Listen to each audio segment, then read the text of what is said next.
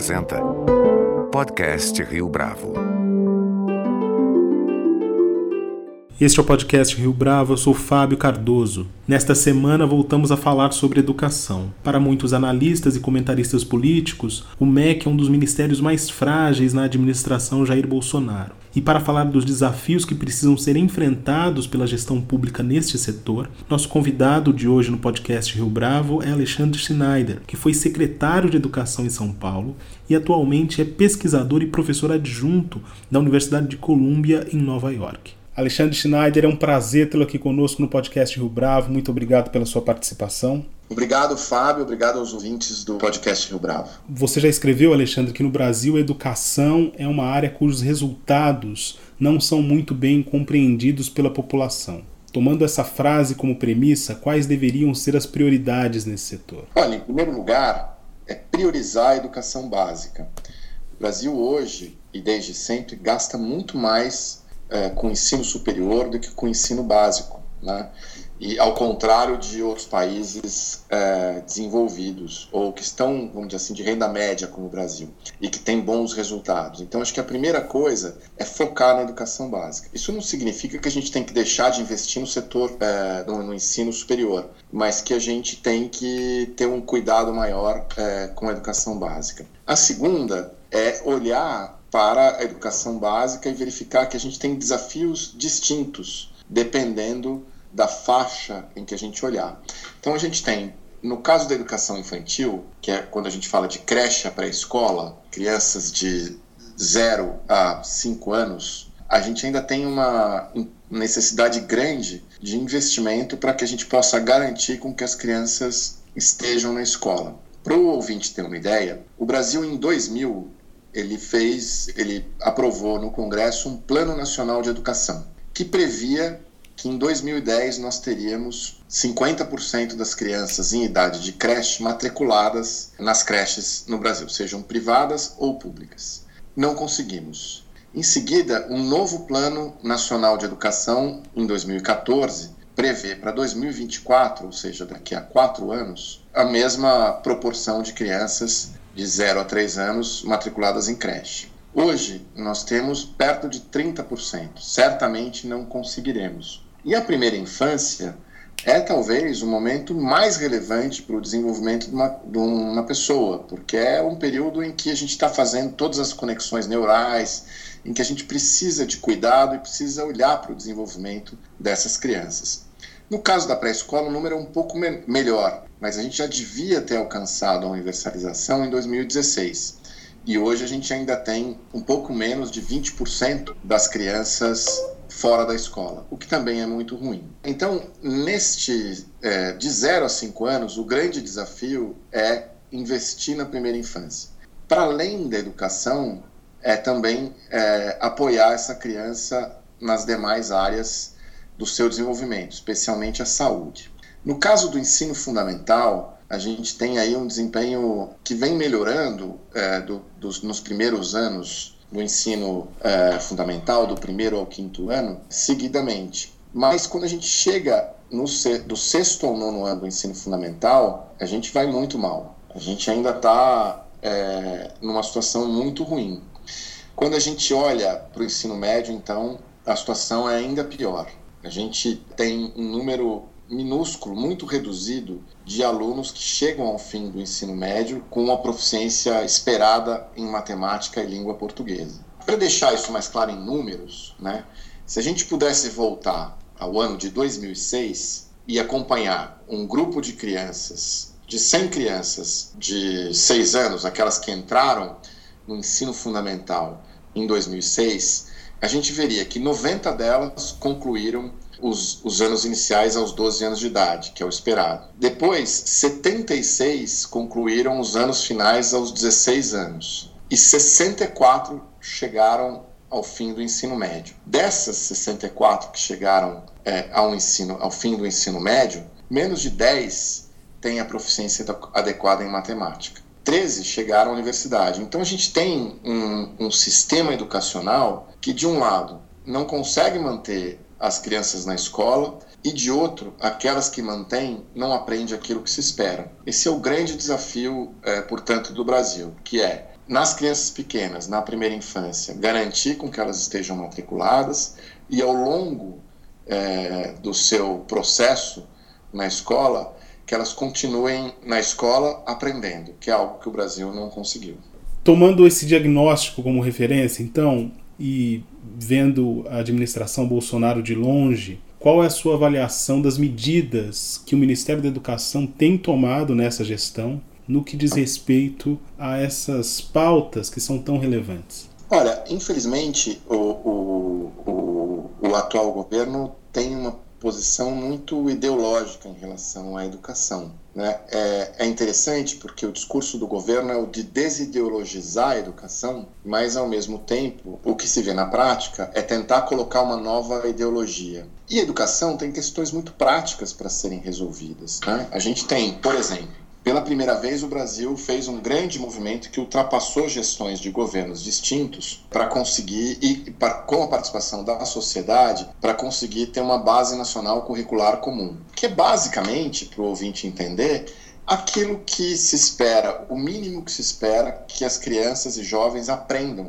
da pré-escola até o ensino médio. Esta base está pronta, só que ela precisa ser implementada. E o governo federal teria um papel muito relevante na é, implementação é, dessa base, apoiando estados e municípios. Mas ele está ausente dessa discussão. A gente tem estados que têm feito um bom trabalho procurando implementar os seus currículos e também apoiar os municípios. Mas o papel do governo federal ele é fundamental como indutor desse processo.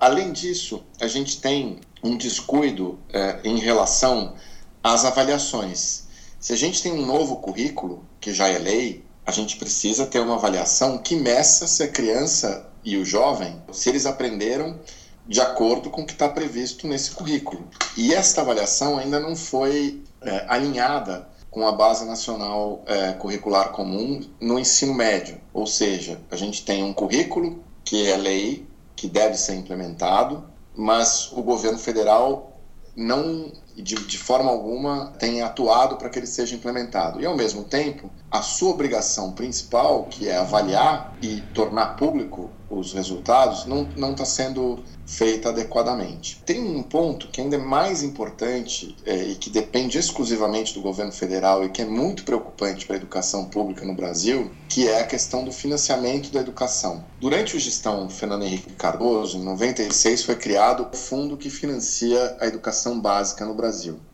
É um fundo, só para o ouvinte entender, composto por uma cesta é, de impostos e que paga hoje por aluno matriculado da creche ao ensino médio. Ele é muito relevante por vários motivos. Ele é um fundo que garante com que você possa diminuir as desigualdades entre municípios, ou seja, municípios e estados muito pobres têm uma base, pelo menos, para financiar a educação, que é fundamental, por exemplo, para você poder pagar salários de professores. Tem muitos estados e municípios que, não, se não contassem com esse com os recursos desse fundo, não teriam como pagar salários dos, dos profissionais da educação e é fundamental também para que possa se ampliar os investimentos na educação. Bom, o fundo vence agora e há uma discussão que foi levada quase que exclusivamente pelo Congresso Nacional no ano passado, de 2019, e é, agora o MEC resolveu dizer que vai colocar uma proposta. É preciso que ela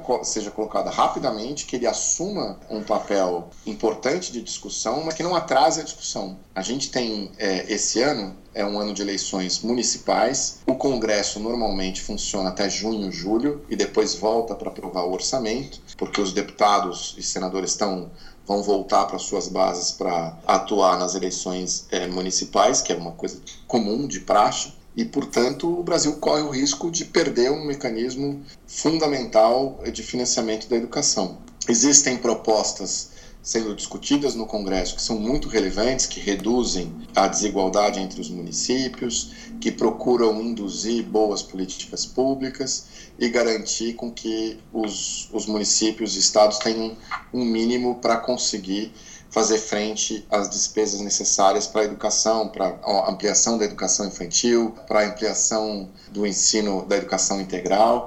Enfim, eu acho que a gente precisa olhar com cuidado. O MEC, infelizmente, tem se dedicado a uma disputa eh, ideológica, um trabalho, vamos dizer assim, mais de propaganda e pouco cuidado com a questão técnica e com as necessidades de, de gestão para a gente avançar na nossa educação, que infelizmente ainda eh, não garante a todos os, os nossas crianças e jovens aquilo que eles merecem e que é um direito deles. Né? Mas, Alexandre, o governo federal, por meio do MEC, tem apostado nas escolas cívico-militares. O ministro da Educação, inclusive, escreveu um artigo a respeito uh, para a revista Interesse Nacional, no qual ele fala da importância dessa proposta. Qual é a sua avaliação a respeito? Eu acho que a gente não tem nenhuma, nenhuma evidência científica de que essas escolas são melhores do que as escolas as demais escolas, né? Esse é um primeiro ponto, mas o mais relevante disso é que a gente tem milhares de escolas no Brasil, públicas, e a gente está falando de um número de escolas militares que é menor do que 50. Então é um projeto que não muda a educação como na dimensão que a gente precisa. Eu acho muito pouco ambicioso um ministério que deve impulsionar a melhoria da educação num país continental como o nosso, ter como projeto principal um projeto que vai atuar em pouco menos de 50 escolas.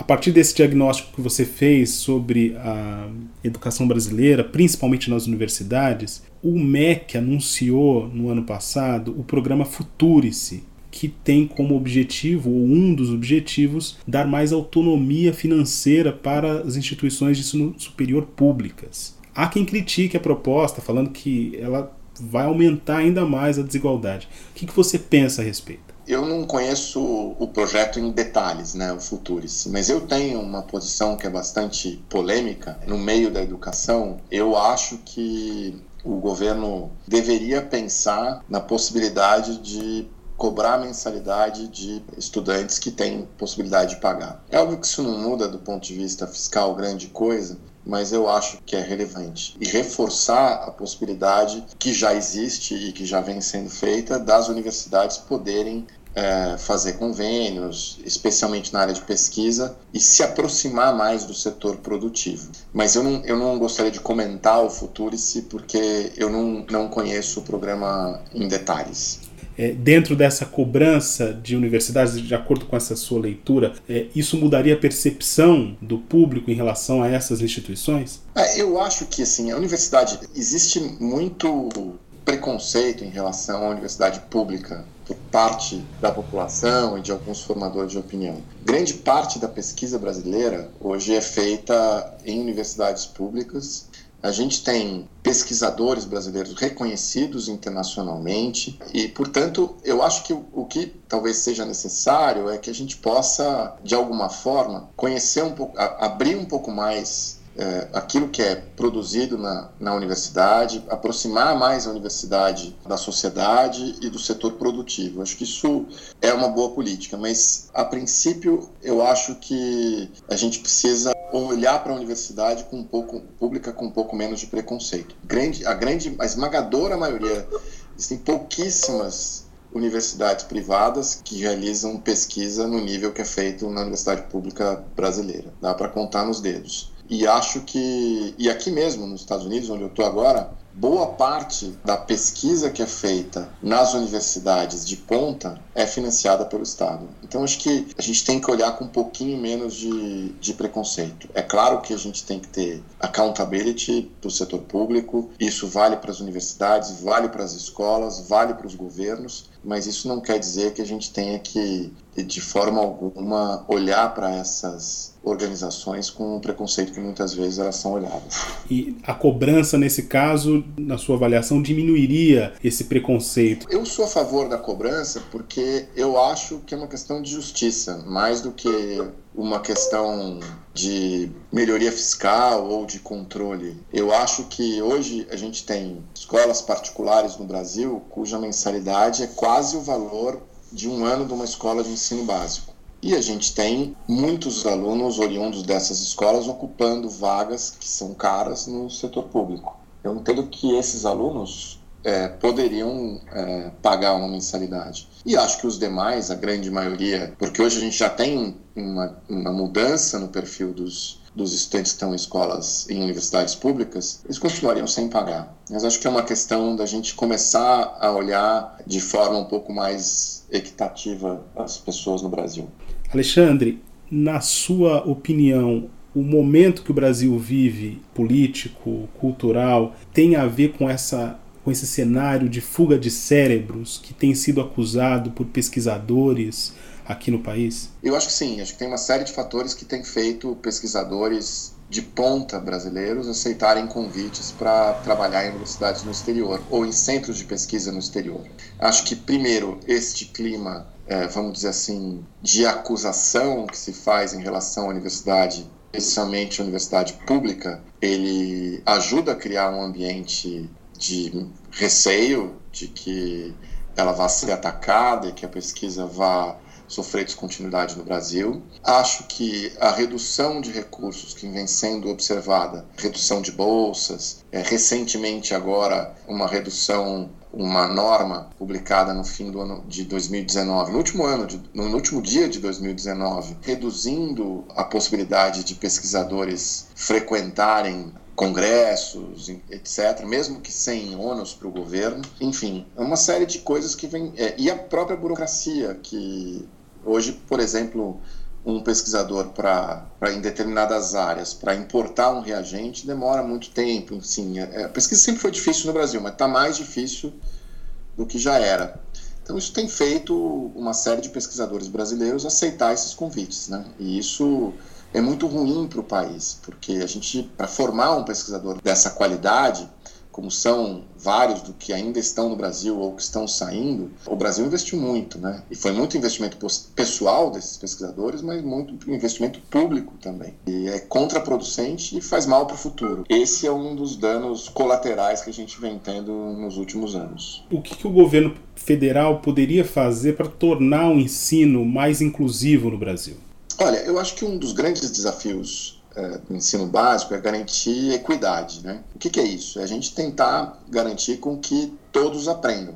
Simples como um copo d'água. O MEC poderia assumir o seu papel na implementação, no apoio à implementação da Base Nacional Comum Curricular nos estados e municípios. O MEC poderia assumir também o seu papel, algo que não foi feito até agora, na discussão do Fundo Nacional da Educação Básica, que é o fundo que financia o ensino básico no Brasil. O MEC podia assumir o seu papel na reforma do sistema de avaliação para que a gente possa avaliar de acordo com a base nacional comum, que é lei. O MEC podia assumir também o seu papel na rediscussão das metas de aprendizagem. O Brasil criou metas de aprendizagem de 2007 até 2021. Vai vencer em 2021, nós não temos nenhuma avaliação da situação em que a gente se encontra, das necessidades futuras e do que deve ser um novo sistema de avaliação para que a gente possa garantir com que a sociedade saiba se as crianças aprendem ou não.